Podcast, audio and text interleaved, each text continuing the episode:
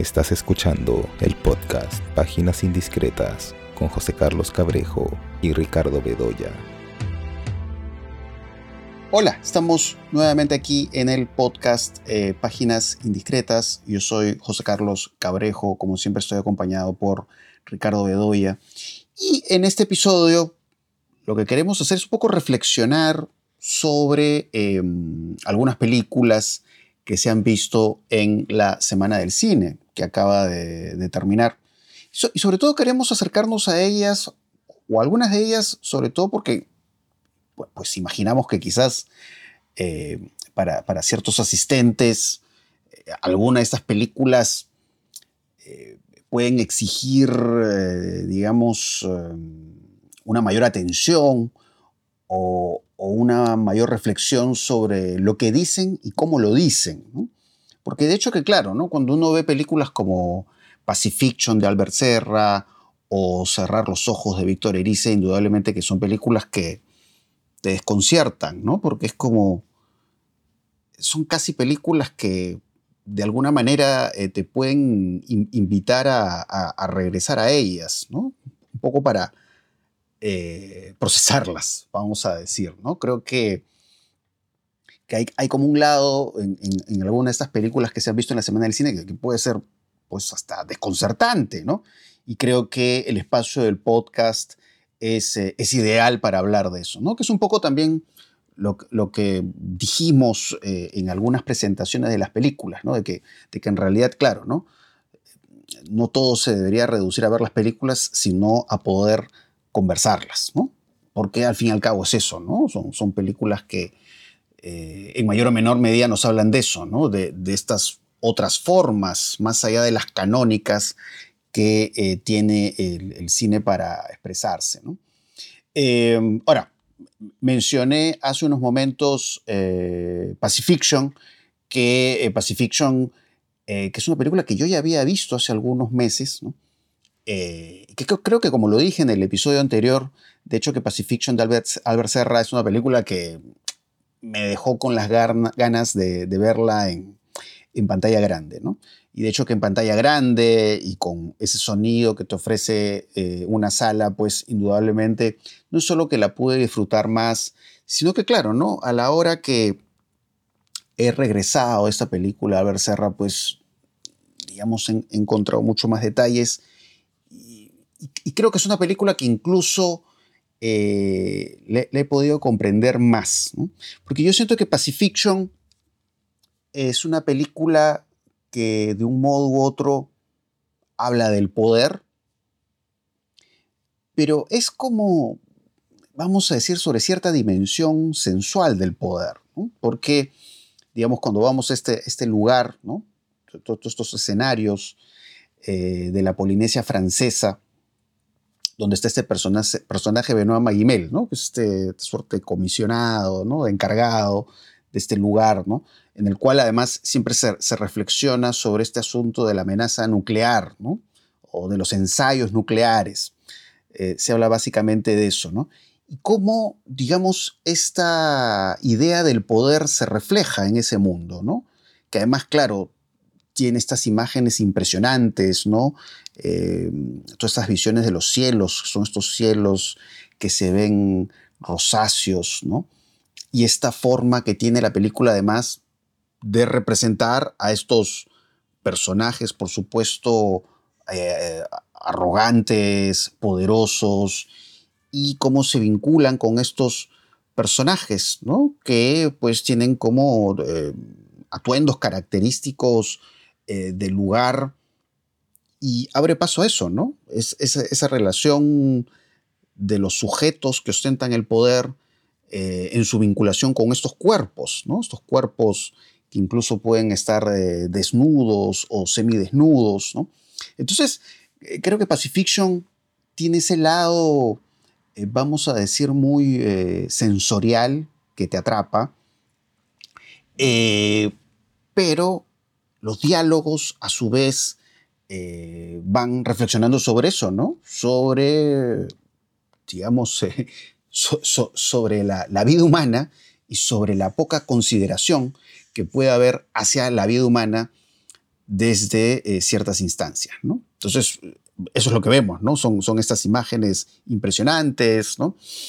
Hay, hay, cierta idea de lo exótico que está reflejado ahí, y de ahí como que progresivamente la película se va oscureciendo, eh, y por supuesto no deja de tener eh, cierto sentido del humor, por supuesto un humor eh, bastante negro, ¿no? Como cuando vemos la imagen de este almirante bailando, ¿no? Con todos estos personajes. Em, entonces es eso, ¿no? Como, como digamos, la, la, creo que funciona tanto en esa dimensión sensorial, pero cómo eso se articula, digamos, con cierta racionalización del asunto del poder, del, poder político, el poder eh, militar, el poder nuclear, que además, por supuesto, son temas de los cuales tanto se conversa eh, en los últimos tiempos. Así que bueno, creo que empezó a comentar Pacifiction porque, claro, es una película que sí he visto dos veces. La vi eh, en mi proyector en mi casa y la volví a ver en la semana del cine, ¿no? Y bueno, al menos es una opinión personal. De hecho, creo, creo yo que en este segundo visionado, para mí, Pacifiction es una película que, que agarra mucho más fuerza. Pero no sé, ¿cuáles, cuáles fueron tus, tus impresiones, Ricardo, de Pacifiction? Sí, me parece una película fascina, ¿no? Fascina por su sensualidad, por su ritmo, por esa lasitud que tiene, ¿no? Es una película que tiene una puesta en escena fluida, ¿no? Es decir, eh, va en flujos, ¿no? El flujo del mar, el flujo del andar de los personajes, el flujo de la deriva de este personaje francés en un mundo que no es el suyo, eh, es el flujo de sus gestos eh, con, con los, con los habitantes del lugar, pero también con las autoridades, ¿no? Esa especie de mediador entre dos culturas, pero también es un personaje anacrónico, ¿no? Porque es un personaje que representa alguna forma de poder colonial en un mundo que ya es poscolonial, digamos, ¿no? que está impregnado por otro tipo de ideas, donde hay reclamos, donde hay sensibilidades que tiene que controlar, ¿no? Y que son muy conscientes, además, de esa especie de, presencia francesa en a muchos eh, miles de kilómetros de Francia, ¿no? Eh, entonces, es una película además de flujos eh, humanos, ¿no?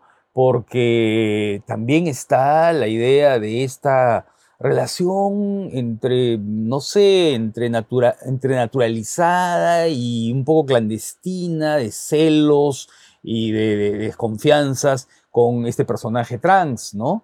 Es decir, estos flujos estos flujos eh, de género, estos flujos físicos, estos flujos de la naturaleza, estas caminatas y estos, eh, ¿no? encuentros eh, casuales o, no, o estos paseos en avioneta, ¿no? O este, esta competencia de surf con embarcaciones y qué sé yo. Es decir, la película está trabajada a partir de eso y el ritmo de la película va adecuándose justamente a ese andar, ¿no? O a, esa deriva permanente de los personajes, ¿no?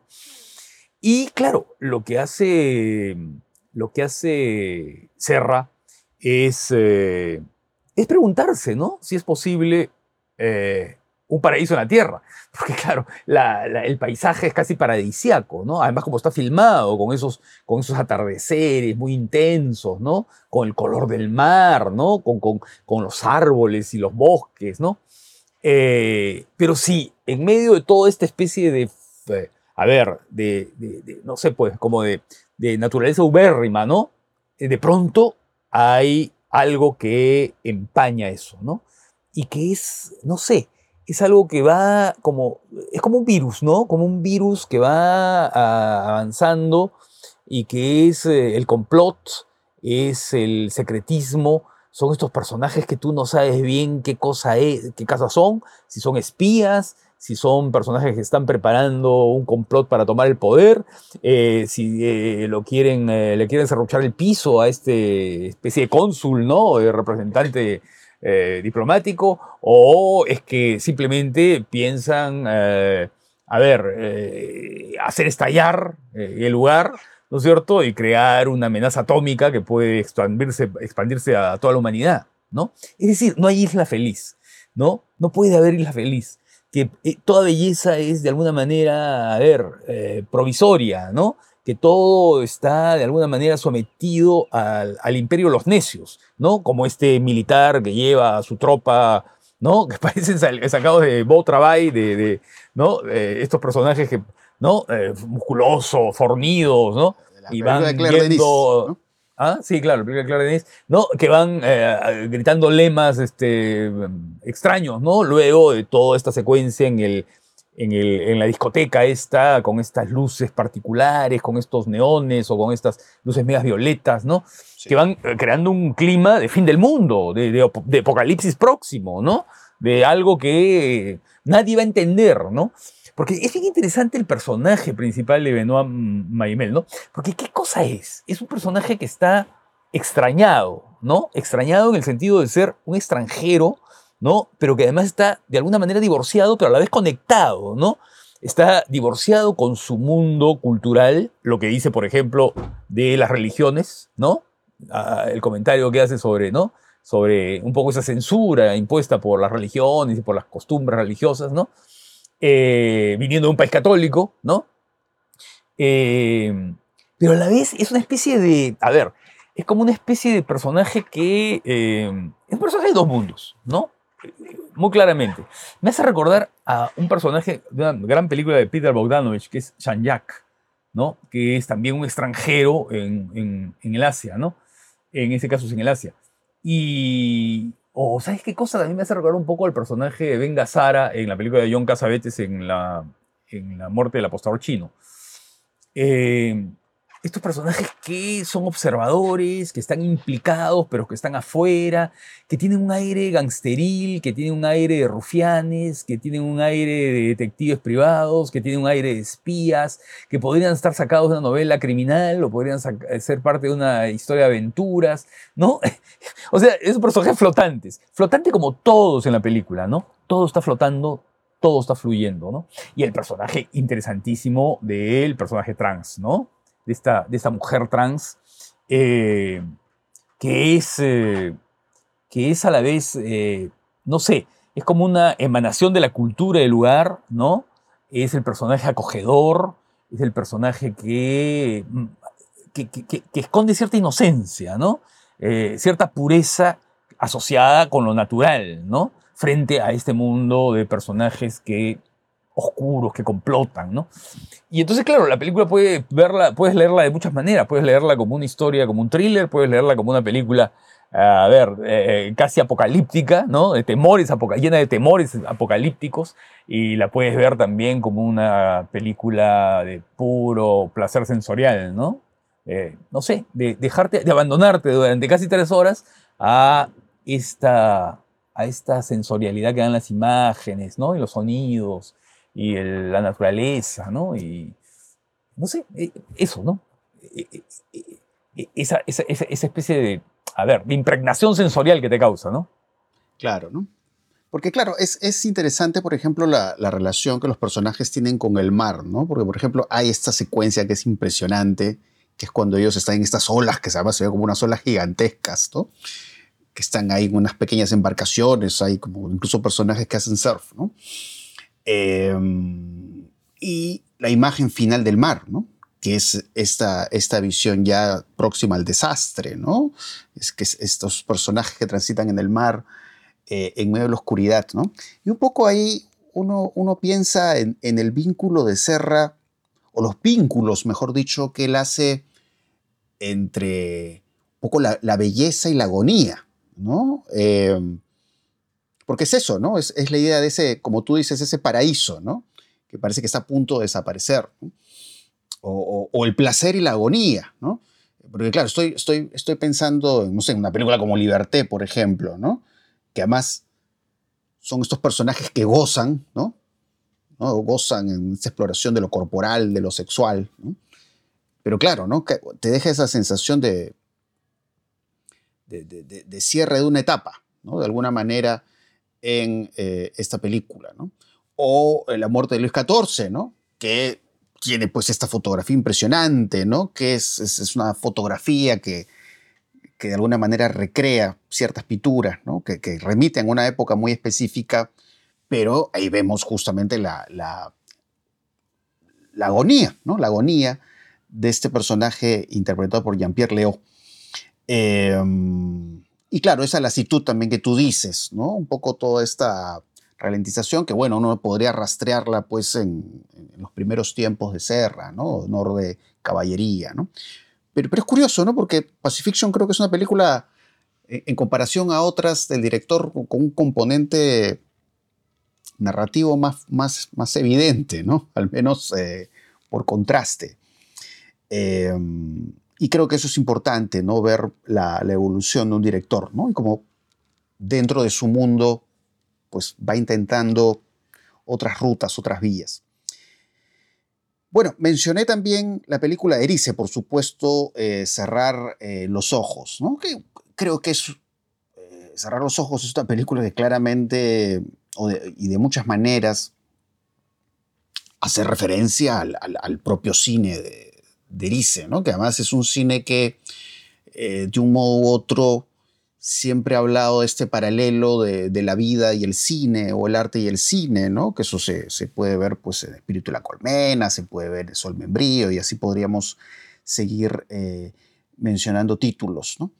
Y claro, ¿no? Es, es, una película construida pues como como matrioshkas, ¿no? Como estas muñecas rusas, ¿no? La muñeca que esconde otra muñeca, ¿no? Empezamos viendo una película eh, al inicio de cerrar los ojos, pero resulta que ahí es la película que ven los personajes de la propia película que estamos viendo y que, claro, son estas, estas últimas filmaciones de este, este actor eh, desaparecido, ¿no? Que de pronto se esfumó, ya no había rastro eh, de este actor. Y claro, está el, director de esta película, que es un personaje que va en esta búsqueda, ¿no? Esta búsqueda que además pasa pues por eh, referencias a otras películas, ¿no? Por ahí hay su guiño a, Río Bravo, Daily by Night, tanto en la forma en que se construyen las escenas, en la forma en que aparecen afiches. Eh, y es muy curiosa una imagen, ¿no? Hay una imagen que me llamó mucho la atención que además se ve en los créditos finales, ¿no? Que es, que es la imagen de una estatua, ¿no? Que es como... Si fuera una persona con dos rostros, ¿no? Creo que es Jano, ¿no? O sea, la idea del sujeto con, con dos caras. Eh, y justamente, pues, eh, cerrar los ojos habla de eso, ¿no? Un poco tu, dimensión en el, en el, mundo real y tu eh, dimensión cinematográfica, ¿no? Y algo, algo que me llamó mucho la atención, porque claro, sí, es verdad, Cerrar los Ojos es una película que reflexiona sobre, sobre el cine y la memoria, ¿no? sobre el recuerdo, ¿no? porque hay algunos personajes secundarios que a mí me parecieron muy interesantes en esta película de Erice. ¿no? Por ejemplo, el personaje este que, que almacena estos rollos de película, ¿no? que es como una suerte de guardián de la memoria cinematográfica y además una memoria muy particular, ¿no? Que es, que es eh, ese, ese cine pues hecho a la, a la vieja usanza, vamos a decir. Y que además como eso entra en paralelo con la problemática de la memoria, que tiene que ver con este personaje justamente al cual eh, están buscando. Entonces es hablar de la memoria del personaje, es hablar de la memoria del cine, de la importancia que esto tiene no solo, por supuesto, en la vida de los personajes, sino en eh, nuestra propia vida. Y, lo, que, lo que a mí me gustó mucho de Cerrar los Ojos, que es probablemente la película que más me ha gustado de la semana en el cine, aunque hay otras que son muy buenas, pero en todo caso, de hecho, es por lo menos una de las que más me ha gustado. Es claro, cómo, cómo de alguna manera hay esta meditación sobre el cine y la memoria, y cómo Erice eh, lo logra de una manera tan emotiva, ¿no? A partir, pues, de este, este recurso en espejo, ¿no? Que eso se ve muy claramente hacia el final de la película, ¿no? Cuando estos personajes en esta vieja sala de cine eh, y empiezan a ver una película justamente que va a llevar a eso, ¿no? A reencontrarse con cierto pasado, ¿no? A, poder, vamos a decir, eh, reconocerlo. Y a partir de eso, cómo Erice eh, juega con este recurso de ruptura de la cuarta pared, ¿no? Los personajes ven la película, pero también es como que nos están mirando, ¿no? Que es como algunas de las imágenes eh, que, me parecieron más sorprendentes, enigmáticas, pero además cargadas de un gran eh, poder emotivo. ¿no? Es una película que, que me emocionó mucho en su acercamiento a la ficción y quizás en eso también, ¿no? en, cómo, cómo, se acerca la película a nosotros, cómo la película eh, nos mira, ¿no? y cómo nos coloca eh, en esa posición de espectadores en la que de pronto no es que simplemente vemos la película, ¿no? sino que apuntamos a encontrar el, valor que tiene eh, el cine como, fenómeno en sí mismo. ¿no? Y ahí vuelvo a este asunto de la estatua, este asunto de Jano, ¿no? del personaje que se ve reflejado ahí en la pantalla, ¿no? y en este juego de dobles, en este juego de reflejos. Eh, logra pues un final que a mí me parece extraordinario. Pero bueno, esas son algunas impresiones que tengo de eh, la última película de Víctor Erice. No sé cuáles han sido las tuyas, Ricardo. Sí, a mí yo coincido en que también es la película que más me ha gustado, ¿no? Eh, creo que es una película de una complejidad muy, muy grande porque involucra pues muchas cosas, ¿no?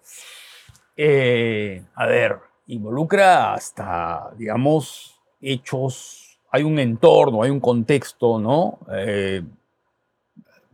Que, que, implica lo autoficcional, ¿no? Porque claro, la película está hablando de un cineasta que tiene frustraciones, ¿no? Tiene la frustración de no haber acabado esa película, una vieja película que hizo, eh, ¿no? Eh, que además tiene vinculación con el embrujo de Shanghái, ¿no? Que era ese proyecto querido por Erice, pero que el productor plantó, ¿no? Detuvo, ¿no? Pero también con El Sur, ¿no? Que es la película que él quería hacer en dos partes y cuya segunda parte nunca pudo hacer, ¿no?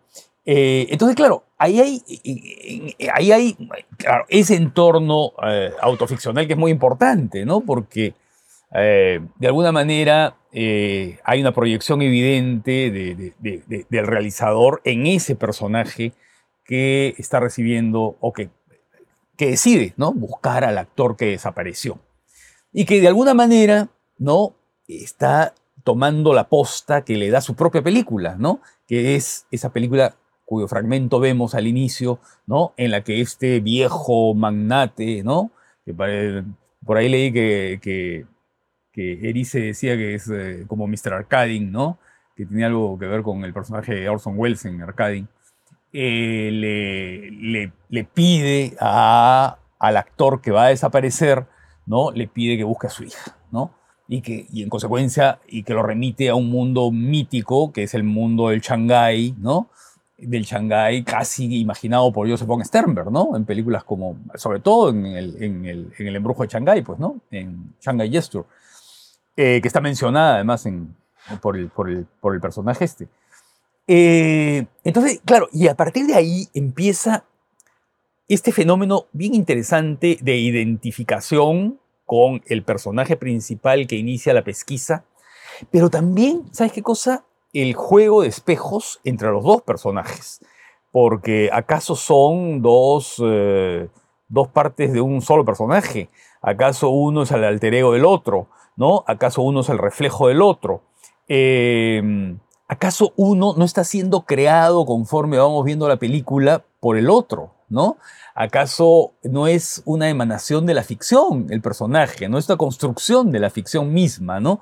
Eh, uno es el personaje que ah, en honor a la memoria inicia la búsqueda, el otro es el personaje que no recuerda. Eh, entonces, e, e, esa dialéctica, ¿no? Entre el no recordar y el recordar y buscar es un poco lo que va armando toda la película. Y claro, y ahí lo que va haciendo Erice es bien interesante porque Claro, ahí va ah, examinando sus propias películas, ¿no?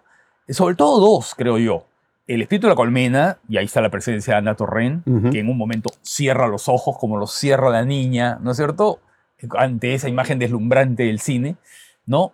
Eh, pero, además, eh, es bien interesante el paralelo que establece con una de las películas que a mí más, más me gustan de Erice, y tal vez es de las menos mencionadas y menos conocidas, porque es un cortometraje es La Mort Rouge. ¿no? La Mort Rouge es un corto de media hora que se puede ver porque está en varias plataformas, ¿no? Está en, está en Vimeo, por ejemplo, lo puedes ver ahí. Eh, que es, eh, Eh, yo creo que es, eh, eh, es, eh, la contraparte de, de cerrar los ojos, ¿no? Porque es abrir los ojos en Amor Rouge, ¿no? Es el descubrimiento de un niño pequeño que es llevado por su hermana a un cine de San Sebastián para ver una película de Sherlock Holmes, ¿no? Donde hay un asesinato y donde este niño, al ver lo que está ocurriendo, descubre muchas cosas. Descubre el pacto de los espectadores con la ficción. Descubre lo que le está dando la película, es decir, la posibilidad de ver una película en la que los personajes cometen crímenes y entonces descubrir que los- las personas pueden matar a otras personas, ¿no? Es descubrir el mundo y descubrir a la vez el pacto, ¿no? De credulidad o de fe que los espectadores tienen en la ficción. Todos mirando en atención y el silencio ante la pantalla y viendo cosas que son claramente inventadas, que, que- pero para un niño son verdad, ¿no? Entonces es el abrir los ojos y acá el cerrar los ojos, ¿no? Es el abrir los ojos ante el mundo a los cinco años o seis años, ¿no? O cinco años creo que, dice Erice, que tenía en ese momento, ¿no? Y aquí es cerrar los ojos para interiorizar en tu memoria y ver qué cosa te ha dado esas imágenes, ¿no? Eh, es decir, el cine siempre como una presencia activadora de la memoria, ¿no? Sea porque se te impregna en la retina para siempre, o sea porque luego de la película cierras los ojos para poder revisarla, ¿no? Eso es bien interesante. Y, y- claro, y, y toda la película tiene una serie de correspondencias, ¿no? Y, y además, claro, es una película que es una apuesta clásica, ¿no? Y aquí hay una cosa que es bien interesante y que me- a mí me liga, liga esta película con, con otra que, vi- que, que se vio este año, ¿no? Que es, este, bueno, y con dos que se vieron este año. Y una que se va a estrenar la próxima semana, eh, que es la película de Aki Kaurismäki, ¿no? Eh, Fallen Lips. con, ah, claro, Fallen Lips. Y, y con eh, El Sol del Porvenir de Moretti, ¿no? Que, que veo son directores de edades distintas. Bueno, Moretti más o menos paralelo con Ka- Kaurismäki. Eh, Erice 20 años mayor o 15 años mayor, no sé, más o menos, pero una generación mayor.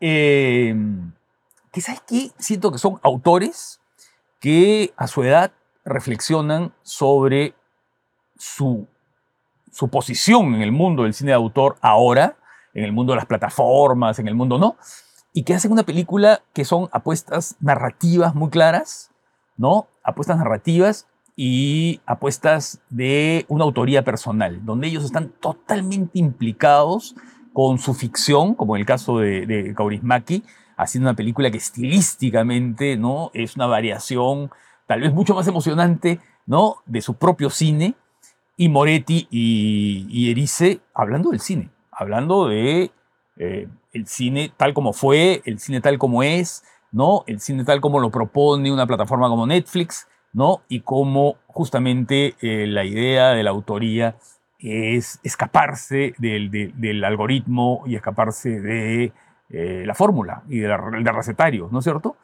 Y crear capas de realidad, así como hace Moretti, ¿no? Cuando hace que todos sus personajes, todos sus actores, ¿no es cierto?, vayan en esta suerte de marcha carnavalesca, o como hace Erice, ¿no es cierto?, eh, yendo a la búsqueda de la memoria, ¿no? De la memoria del cine, del cine, del cine que él ama, ¿no?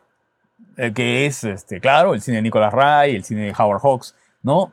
Con la canción esta de Mi rifle, mi pony yo, ¿no? Que es que además está perfectamente integrada, ¿no? Que no es, no es un pastiche, ¿no? Que no, no, no suena a un pastiche Río Bravo. No, no, no, no, no hay esta especie de, no sé, no sé, pues de inserto un poco forzado en la película. No, que sale naturalmente en una secuencia extraordinaria, además que es todo ese momento en la caleta de pescadores, ¿no?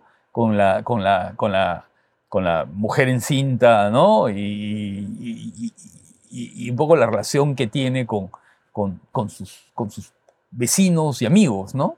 A los que visita, además, ¿no?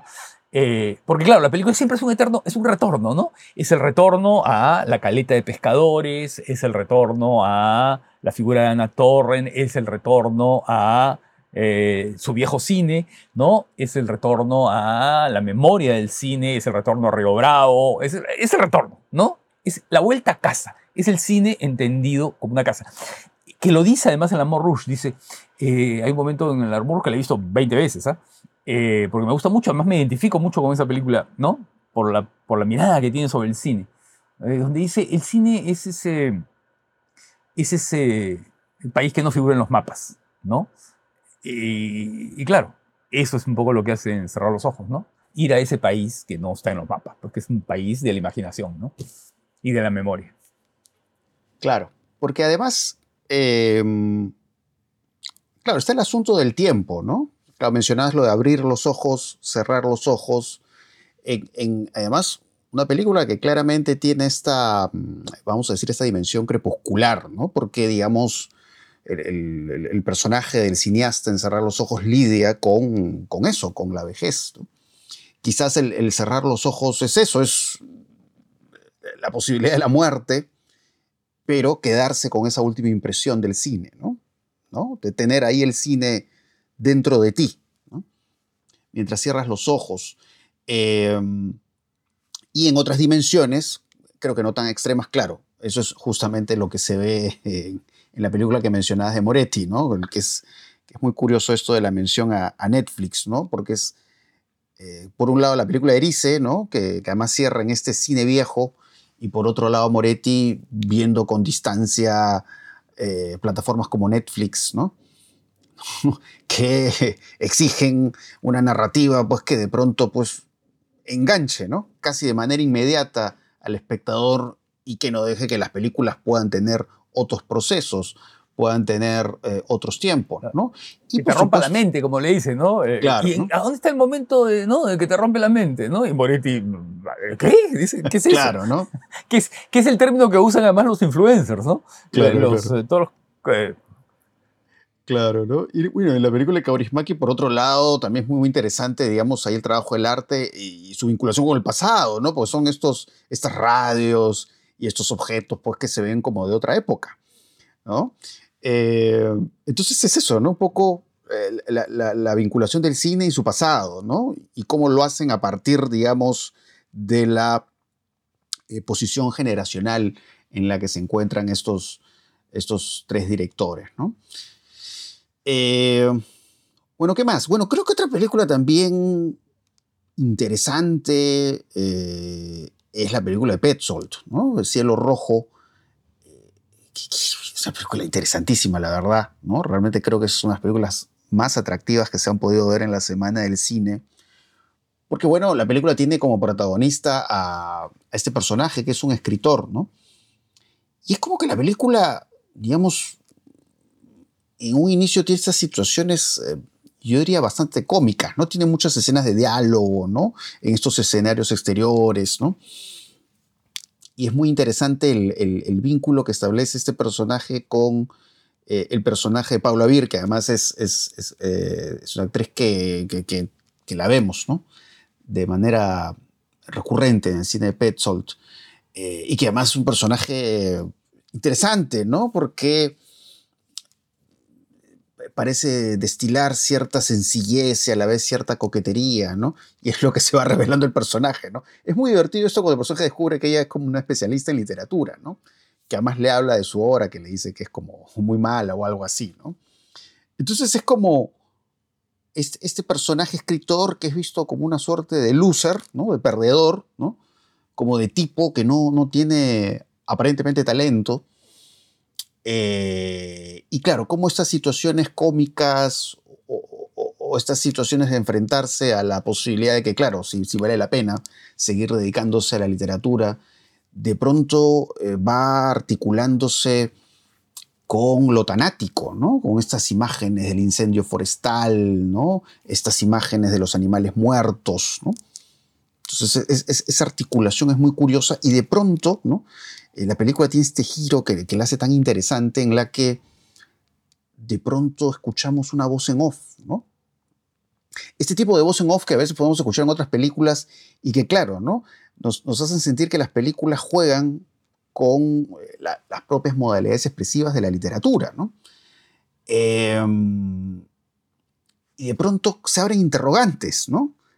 Hay como, hay como en Cielo Rojo cierto vacío en la, en la que uno dice, bueno, pero eso que he estado viendo dentro del mundo de la ficción realmente ha ocurrido o es lo que ha imaginado este escritor, o lo que estamos viendo después es algo que es parte de su creación.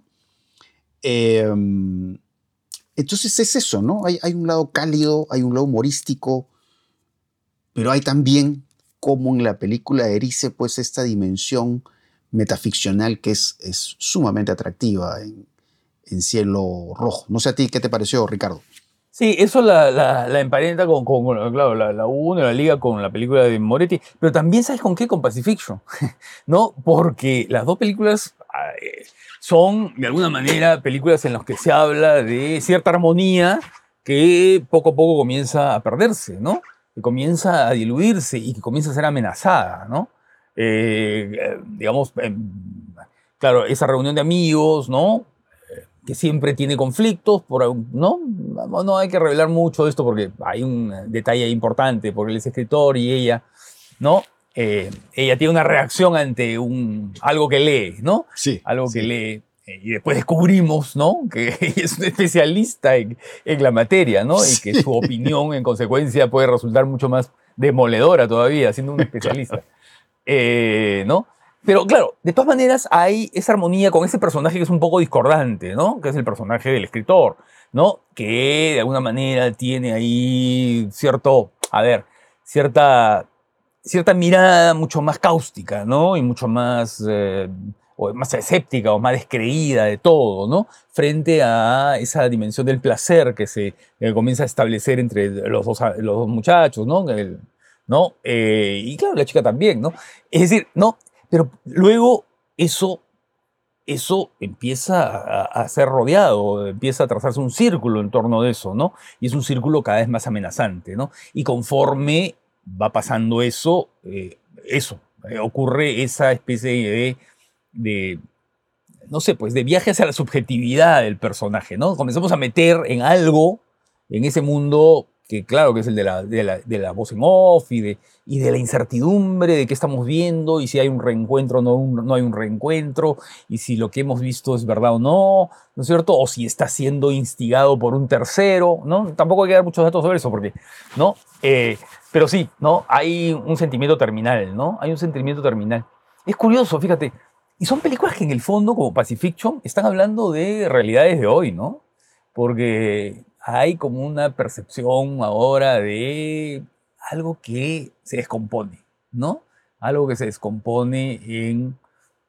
y que van, y que van de alguna manera, a ver, como contaminando eso que podría haber sido la- lo que decía Godard, ¿no? En- en- ¿no? Eh, lo que decía Godard en Yo te saludo Sarajevo, ¿no? En, en algo que estaba identificado con la alegría de vivir, digamos, ¿no? Con, con cierta idea de placidez o de prosperidad, ¿no? Que de pronto es de pronto atacado por, ¿no? Por, por la por las reglas, como dice, ¿no? Por la norma, por no sé, por el auge de las ultraderechas, por la guerra, por, por, por- todos los males que, parecen asomarse como si estuviéramos en, en los años 30 del siglo pasado, ¿no? Sí. Eh, ahora, hay otra película que creo que es más, más compleja de lo que a simple vista puede parecer, que es la película Catherine Breillat, ¿no? que es el, el último verano. ¿no? Eh, bueno, para los que no, no lo sepan, Catherine Breillat, eh, que además es famosa por películas como Romance, ¿no? creo que es una película que se estrenó acá en los 90, creo. Y esta otra película conocida como Fat Girl, ¿no? que es una realizadora que es, es muy interesante cómo se desenfoca en, en personajes femeninos y cómo ella hay una dimensión tan, eh, tan, tan provocadora, ¿no? De Catherine Breillat, ¿no? Tanto en su visión de la sexualidad, ¿no? O, o cómo estos personajes se enfrentan a ciertas convenciones sociales, ¿no? Y en ese sentido, El último verano me pareció una película sumamente atrevida, eh, en el sentido de que de alguna manera la película pues trata de estos asuntos complejos, ¿no? Que, se discuten tanto en estos tiempos, ¿no? Eh, porque bueno, eh, si ven el tráiler del último verano, eh, pues lo que habla es de esta relación cercana, sexual, gozosa entre, entre este personaje, que es una mujer madura, que estará pues en sus 50 años por ahí, con- con su hijastro, que tiene 17 años. Em, y por un lado, claro, si bien, si bien es, eh, esa visión de la, de la, sexualidad en la película de Breyat, a diferencia de lo que podríamos haber visto en, otras películas suyas, no, no juega pues con una sexualidad explícita, ¿no? Ni siquiera es que hayan desnudos tan frontales, a pesar que sí hay algo, algo de desnudos ahí, ¿no? Eh, digamos, es una sexualidad que está ahí presente, eh,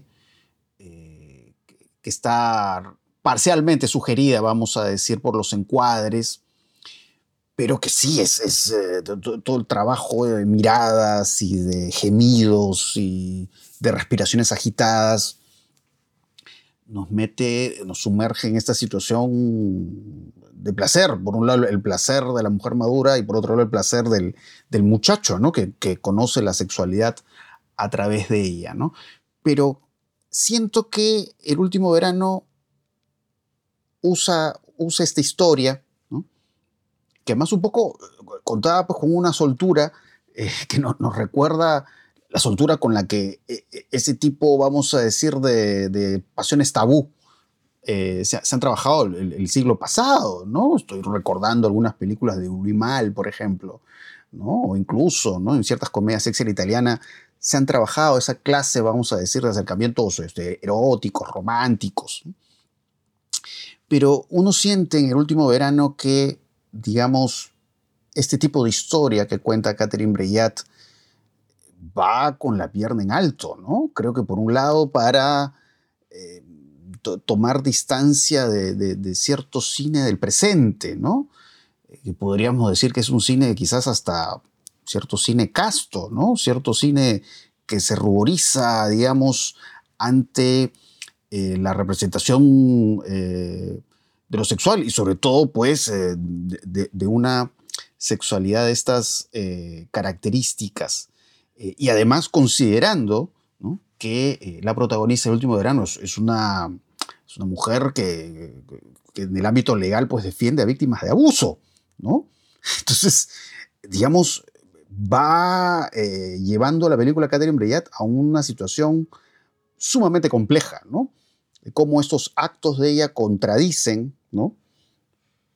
lo que ella, ante la vista de los demás, eh, hace. ¿no?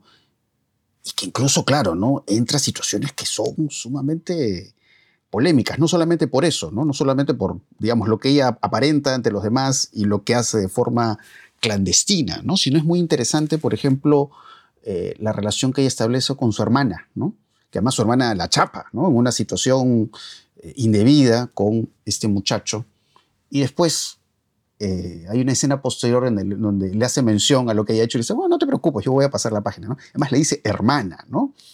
Es casi la, la, la, posición que eh, toma la película con asuntos que se tratan mucho en el cine actual, como la sororidad y ese tipo de cosas. Entonces, es realmente sorprendente ver una película que de esa forma tan atrevida, ¿no? No solamente aborda eh, ese, tipo de sexualidad, sino de lo que está hablando, de lo que pasa en la sociedad actualmente y lo que pasa con las películas. Y, por supuesto, creo que las dos actuaciones, ¿no? La actuación del, muchacho y de la protagonista me parece que son muy buenas actuaciones, ¿no? Porque ella, además, es como transita, digamos, de, este gesto severo y rígido, ¿no? Cuando ella hace su, trabajo de defensa ya estos momentos pues, de placer, ¿no? estos momentos de amores locos. ¿no? Entonces sí, ¿no? es una de las películas que más, más me ha llamado la atención de esta semana del cine. No sé a ti qué te pareció, Ricardo. Sí, claro, es una película así que tiene ese lado turbulento, ¿no? Y muy provocador, ¿no? Muy provocador por, por, por, la posición de Breyat, que es muy consciente de lo que está haciendo, ¿no? Y que efectivamente lo que busca es quebrar cierta, a ver, cierta... Ah, a ver, ¿cómo llamarlo? Este, sí, tú dices puritanismo, ¿no? Sí. cierta templanza, ¿no? Eh, contra la ¿cómo era el, ¿no? los pecados capitales? La, contra la lujuria, templanza, ¿no? Bueno, esa templanza por la que ha optado eh, el cine de ahora, ¿no? Sí. Y ella lo, lo, quiebra, ¿no? Lo quiebra. Eh, la actuación de Lea Drucker es extraordinaria, ¿no? Sí, genial. ¿no? Y, y, claro, a ver, ¿qué cosa hay? Lo que hay es este ¿Sabes qué cosa? Yo creo que ah, en la película se inserta en una tradición del cine francés, ¿no? Que es esta tradición de la observación más o menos implacable sobre el comportamiento de la burguesía acomodada, ¿no? Y en ese sentido, eh, de alguna manera, algo me, hace recordar a Chabrol, ¿no? Que es este, ese testigo de un personaje que está muy bien acomodado en su medio social, en este caso es una abogada exitosa, ¿no? Eh, y que de pronto, ¿no? Eh, hay algo disfuncional, ¿no? Algo que se quiebra, ¿no? Algo que se quiebra, que en este caso es esa relación que establece con, con el hijo de su marido, ¿no? Em, y claro, ahí, ahí, viene la cosa pasional, ¿no? Viene la cosa pasional. Tal vez en el caso de Chabrol, él lleva eso a veces a límites casi grotescos, ¿no? Va cargando las tintas, va exagerando. Y Chabrol además eh, casi siempre eh, pone una cuota criminal, ¿no? Porque muchas veces lo que hace Chabrol es adaptar novelas eh, policiales. pero luego lo que hace Catherine Breillat en toda la parte final de la película es realmente provocador, ¿no? Porque, sí, pues, lo que pasa es que no, no, no, no quiero decirlo, ¿no?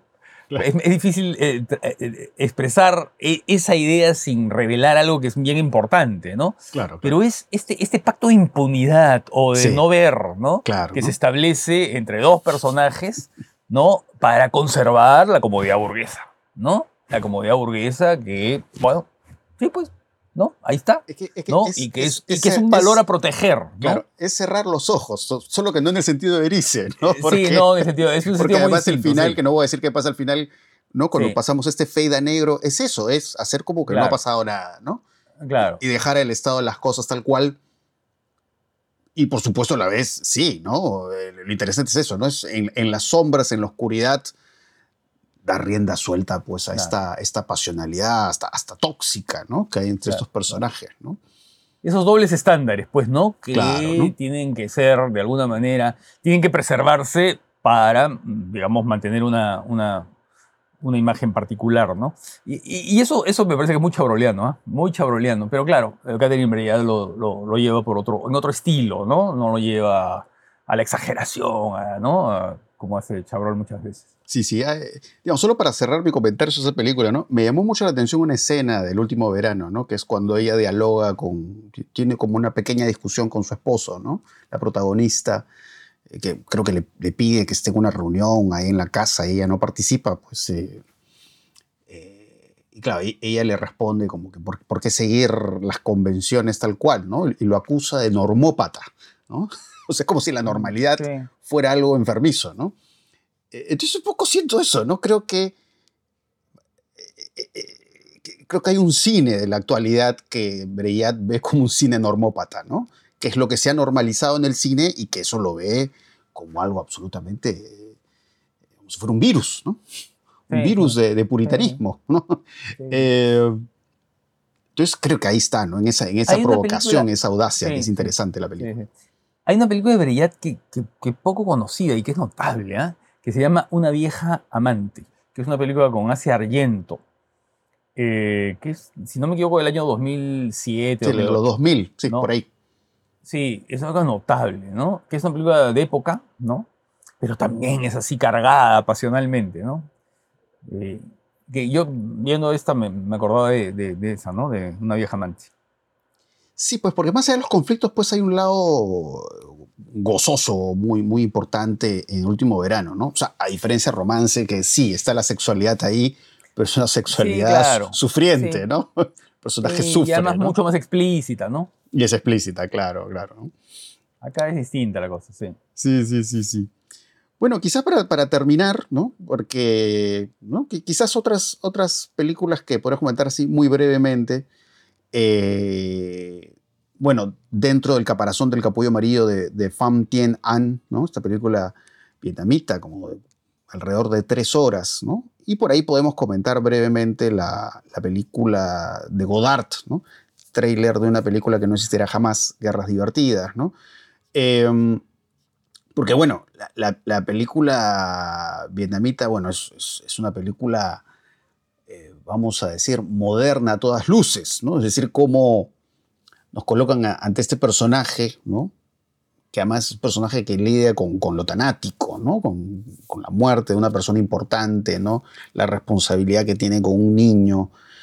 Em, y como eso, pues, eh, lo lleva a una búsqueda que en la película se trabaja también, ¿no? Con, una sensorialidad muy singular, ¿no? A, mí me gustó mucho de la película todo lo que es el trabajo sonoro, ¿no? Los, sonidos de la naturaleza, ¿no? Incluso los objetos que se mueven con el viento, ¿no? Hay, como una atmósfera muy, muy singular en la película que tiene que ver con, la naturaleza, ¿no? Y cómo de pronto, claro, parece que estamos viendo y de repente es algo onírico, o el personaje enfrentado a, a otro que aparece de pronto, ¿no? Entonces, un poco cómo se funde eso, ¿no? Se funde este asunto del viaje, este asunto del tránsito con la memoria, eh, con el recuerdo eh, y todo eso, ¿no? Y que sí, sí, eh, podríamos establecer paralelos con, con un director como Pichatpong Huiracetakul, ¿no? Que creo que a estas alturas, creo que es bastante claro que el cine de Pichatpong Huiracetakul es un cine creo que se ha, convertido en un, en un, referente estético, ¿no? Para muchas películas, ¿no? Películas de, distintas nacionalidades, no solo hablo de países asiáticos, o incluso de películas que se hacen eh, aquí en Latinoamérica, ¿no? Esa forma de trabajar, el acercamiento con, con la naturaleza, el, trabajo con lo mítico, eh, y cómo a partir de eso ¿no? se, se crea, digamos, un, clima muy singular.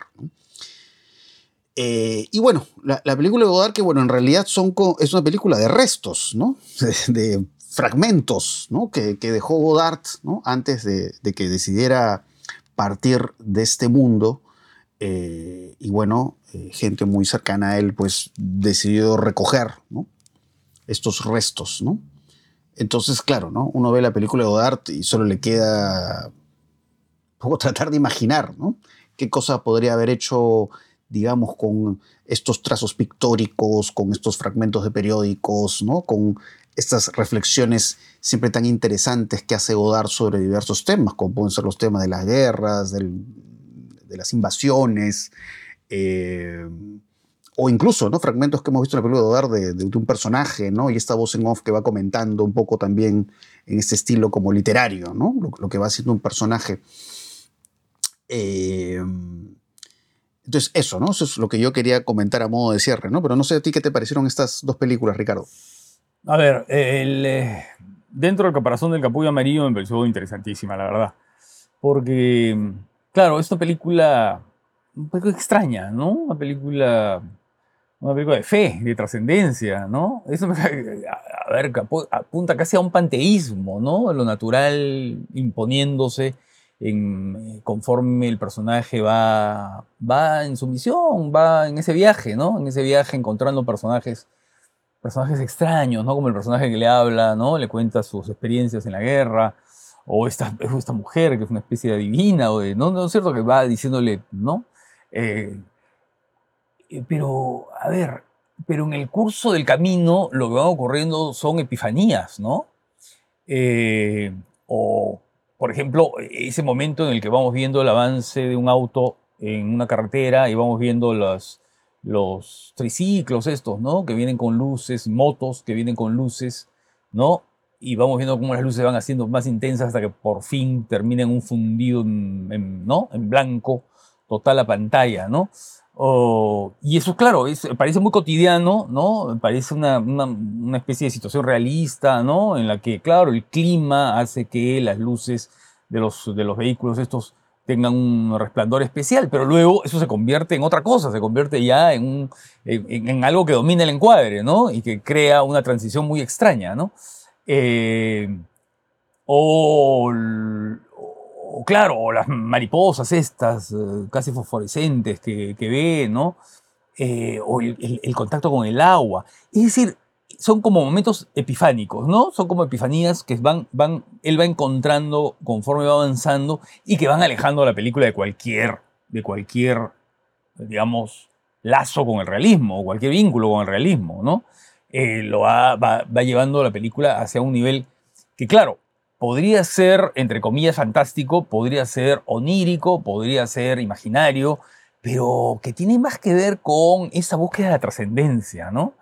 Porque claro, hay esta pesadez del vínculo con la muerte, ¿no? Esta especie de pesar, ¿no? Por el vínculo con la muerte, porque la película empieza con un accidente, ¿no? Y, eh, y vemos además ceremonias mortuorias, ¿no? Y, y, termina en esta especie de liviandad, ¿no? De, de, de, búsqueda de liviandad y de purificación cuando vemos al personaje eh, echado en, en el agua, ¿no? Echado en el agua. ¿no? Es la purificación, la trascendencia. Además, todo el tiempo están hablando de religión. Incluso al comienzo de la película están en un bar, ¿no? Y están hablando de religión, lo cual resulta medio insólito, ¿no? Y claro, y está toda esa dimensión eh, católica, porque además son católicos, ¿no? Eh, porque claro, son sacerdotes católicos y con todo el rito del catolicismo, ¿no? Y, eh, y cómo la película además se va dividiendo en dos, ¿no? Como, la imaginación de lo que pudo ser la relación amorosa, ¿no? La relación, el estado de la monja, ¿no? Eh, el vínculo actual, en fin. La película es, eh, a mí me pareció realmente interesante, ¿no? Y lo de Godard, bueno, lo de Godard, a ver, leía unas declaraciones de Fabrice Arañó, que es uno de los colaboradores que, que está con él. Él dice que la película está acabada y que mm, Godard dio el visto bueno, ¿no? Eh, antes de su muerte, o sea, como que agarró y cerró la película, ¿no? Em, ahora, yo no sé, ¿no? A mí me quedan dudas, pero, em, pero en todo caso, mira, es una discusión ah, que podría quedar para un debate académico, pero, pero digamos que es una película que en realidad, eh, vista como homenaje eh, de, sus colaboradores, ¿no? Que deciden, ¿no? Eh, hacer algo, terminar algo que, estaba, ¿no? que no estaba terminado, o este, entendiéndola como la película póstuma de Godard, no importa, ¿no? Creo que es absolutamente godardiana, ¿no? Sí, es absolutamente godardiana. Está todos los signos, las, los trazos, los colores, los, ¿no es cierto? Toda la personalidad de Godard, todas las preocupaciones de Godard, ¿no? Eh, el hecho de, de contar que quiso escribir o adaptar esta novela de un escritor, ¿no? Eh, que había sido expulsado del Partido Comunista por, por ser trotskista, ¿no? Eh, hablando de un personaje además que es una, una mujer que también tuvo problemas así de, de marginalidad, ¿no? Eh, y a partir de eso, a partir de esta especie de, ¿no es cierto?, de, de personajes herejes, crear esta especie de collage, ¿no? Este collage que está conformado por recortes, en fin, como ya lo hizo en otras películas, ¿no? Como lo hizo en otras películas, ¿no? Y claro, y, la fragmentación, pues, ¿no? Hacer un tráiler, o sea, este, creo que bien pudo llamarse así, incluso con una película, ¿no? acabada. Porque además cuando uno habla de una película de Godard, ¿de qué está hablando? ¿Está hablando de un largometraje necesariamente? No, ¿no? Porque Godard trabajó con muchísimos formatos y con muchísimas duraciones, ¿no? Entonces, no, no, no, necesariamente tiene que pensar en una película de hora y media, ¿no? sino que podría haber pensado en una película de un minuto, como Sarajevo, un poco más de un minuto, o, algunas otras, o publicidades que hizo, ¿no? O esas películas que hizo para museos, para el Centro Pompidou, o para instituciones eh, artísticas, como instalaciones. Entonces, ¿no? La fragmentación creo que está en el núcleo, en el centro de la obra de Godard, ¿no? La fragmentación y un poco eh, esa idea de que es un tráiler de algo que nunca quedará completo. ¿no? Eh, cuando era alguna entrevista, no sé, él decía que era muy difícil que viera una película completa, ¿no? Dice que él agarraba una tarde y, veía fragmentos de películas en varios cines, ¿no? Y claro, eso es un poco el cine de Godard, ¿no? esa especie de fragmentación muy clara, ¿no? De, una película hecha de piezas, una película en trance de hacerse, ¿no? Como, como lo definió en alguna, en alguna de sus películas. Sí, este, solamente para terminar, quiero mencionar una película más que me gustó mucho. Porque, ojo que, digamos, la selección que hemos hecho de películas es más por su complejidad, ¿no? Que, porque hay otras películas valiosas que se han visto que además se han comentado también en el episodio anterior, ¿no? Pero quería hacer, quería hacer una mención especial a la película iraní Zona Crítica, que es una película que a mí me, me, gustó mucho, digamos, en, en la visión de la ciudad, ¿no? Pero, pero, que es una visión alternativa, ¿no? esta, esta visión desde, desde, lo alucinatorio, ¿no? Este personaje que, que transita en taxi, ¿no? Este, con ayuda de Google Maps, ¿no? O haciendo taxi, ¿no?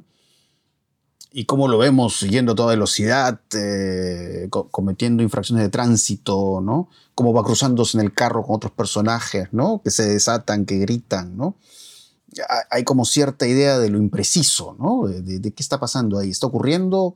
O, o, o, qué tanto lo que vemos tiene que ver con eso, ¿no? Con, con, con, con lo que uno puede sentir, ¿no? Por medio de la droga, ¿no? Eh, y cómo eso también pasa por un, trabajo del sonido que es muy interesante en la película, ¿no? Estos sonidos, ¿no? Como de jóvenes enfermos, ¿no? Como, una tos, ¿no? Hay como susurros, ¿no? Eh, entonces me, me, pareció una película eh, sumamente interesante, ¿no? sí. sí, porque es, claro, una película clandestina, ¿no? Claro, a los ayatolas no les debe gustar nada. ¿Ah? Porque, claro, muestra todo lo que no quieren que sea mostrado, claro, ¿no? Desde la ciudad nocturna hasta la mujer que en el taxi se quita un poco de prendas, ¿no? Claro. O todo ese mundo submundo, ¿no? De la droga. Y, sí, ¿no? la, la, la, la, adicción ¿no? y todo eso, ¿no? Sí, sí, todo eso, claro. Sí, sí, sí, sí. Entonces, bueno. Nocturna, sí. ¿no? Y también una película interesante, ¿sabes cuál es? Eh, un, eh, dos tazas de café y, y zapatos nuevos. Sí, sí, ¿no? sí. Esa película albanesa de dos hermanos que tienen problemas y que van afrontando una realidad que no conocen. Es bien interesante esa película. Sí, sí. Así bueno, que bueno. Yo creo que ha sido un, una, una, una, muy buena semana del cine, ¿no? Sí. Eh, por las películas mucho, mucho y por éxito. la asistencia. por las dos cosas. Sí. Muy buena, sí, sí, sí. Una asistencia muy, muy grande, ¿no? Sí, pero creo que se ha duplicado, creo, la asistencia sí, con respecto al año pasado. Sí, ¿no? sí, sí. Ah, no, claro. El año pasado fue pues, el año, un año de reencuentro. De reencuentro, ¿no? Claro. Este sí. año sí ha sido ya, ¿no es cierto? Incluso superando lo que fue el éxito del año 2019, que fue un éxito grande. Este año lo ha superado por casi más de 3.000 personas. ¿eh? Más que el año. Más, 3.000 personas más que el año 2019, que fue el año de Parásito y Retrato de Mujer en Llamas, que tuvieron tanto éxito, ¿no? No sé si ya se ha. Ah, y además, ¿sabes qué cosa? Han sido eh, funciones muy parejas, ¿no? En, eh, en las películas eh, han tenido un público muy estable, ¿no? Y luego las películas peruanas han tenido mucho éxito. Que no hemos hablado de las películas peruanas porque, claro, esas películas después se van a ver y vamos a poder comentarlas, ¿no? Pero sí. también no, además, las películas peruanas. Eh, digamos, la, la, asistencia ha sido muy grande no solo para la puesta internacional, sino para las películas peruanas. O sea, he visto. Peruana, películas peruanas, sí, sí, llenas o casi llenas, llenos, ¿no? Impresionante, ¿no? Impresionante, sí. Eh, entonces, bueno, este... las películas peruanas, bueno, en, en su momento, pues se, se, podrá hablar de ellas, ¿no? Cuando se vayan sí, claro, estrenando, se ¿no? Sí. Eh, y bueno, y bueno, ya el próximo año es el décimo aniversario, ¿no? Sí, sí, sí, sí. Así que es bueno eso, ¿no? Y, y creo que un poco este episodio refleja parte de la importancia de la Semana del Cine, que es el hecho de, de estar ante las películas que de pronto te aturden, te desconciertan, ¿no? Te dejan pensando, ¿no? La, la, la película no se queda ahí, cine, ¿no? sino que la película te la llevas, ¿no? Y sigues claro. reflexionando sobre ella. ¿no? Claro. Eso, eso, es lo más interesante, ¿no? De, de eso. De, de, un poco la relación con el cine, ¿no? Eh, esa, esa sensación que te, que, te, que te crea de no de no haber penetrado del todo, ¿no? Y que te provoca volverla a ver, ¿no? Aunque sí. a veces sea difícil volverla a ver, porque, claro, son películas que... A veces son de difícil hay acceso. Que esperar, hay que claro, esperar que lleguen a plataformas. A plataformas, ¿no? Sí, sí, sí. sí. Pero que te... ¿no? Ese es un poco el sentido de la Semana del Cine. El sentido de la Semana del Cine es dar ese tipo de películas que no sean herméticas, eso sí, no sea que... No, pero que tengan una relación con el espectador, pero que tenga una relación que sea una relación, a ver, no conflictiva, pero sí problemática, ¿no? Sí. Es decir, problemática en el sentido de que te llega a preguntarte, ¿no? Y a problematizar ciertas cosas, ¿no? Claro, que, que, te saque de tu zona de confort, vamos a decirlo, ¿no? Como pum, ¿no? De alguna manera. De alguna ¿no? manera, ¿no? Claro, Como, claro. ¿no? Es, claro, claro. Eh, entonces eso, ¿no? Creo que es, eso es lo importante, ¿no? Un poco siguiendo como, como dice el título de la película Erice, ¿no? Cerrar los ojos y tener ahí la película, ¿no? Para procesarla. Para procesarla, ¿no? Para recordarla, ¿no? Ajá, sí, sí, sí. Eh, y bueno, espero que les haya gustado este episodio, ¿no? Creo que lo hemos disfrutado mucho porque es lo interesante, ¿no? Ver las películas y, y seguir conversando sobre ellas, discutiendo sobre ellas. Y bueno, ya nos estaremos escuchando en otra oportunidad. Chao.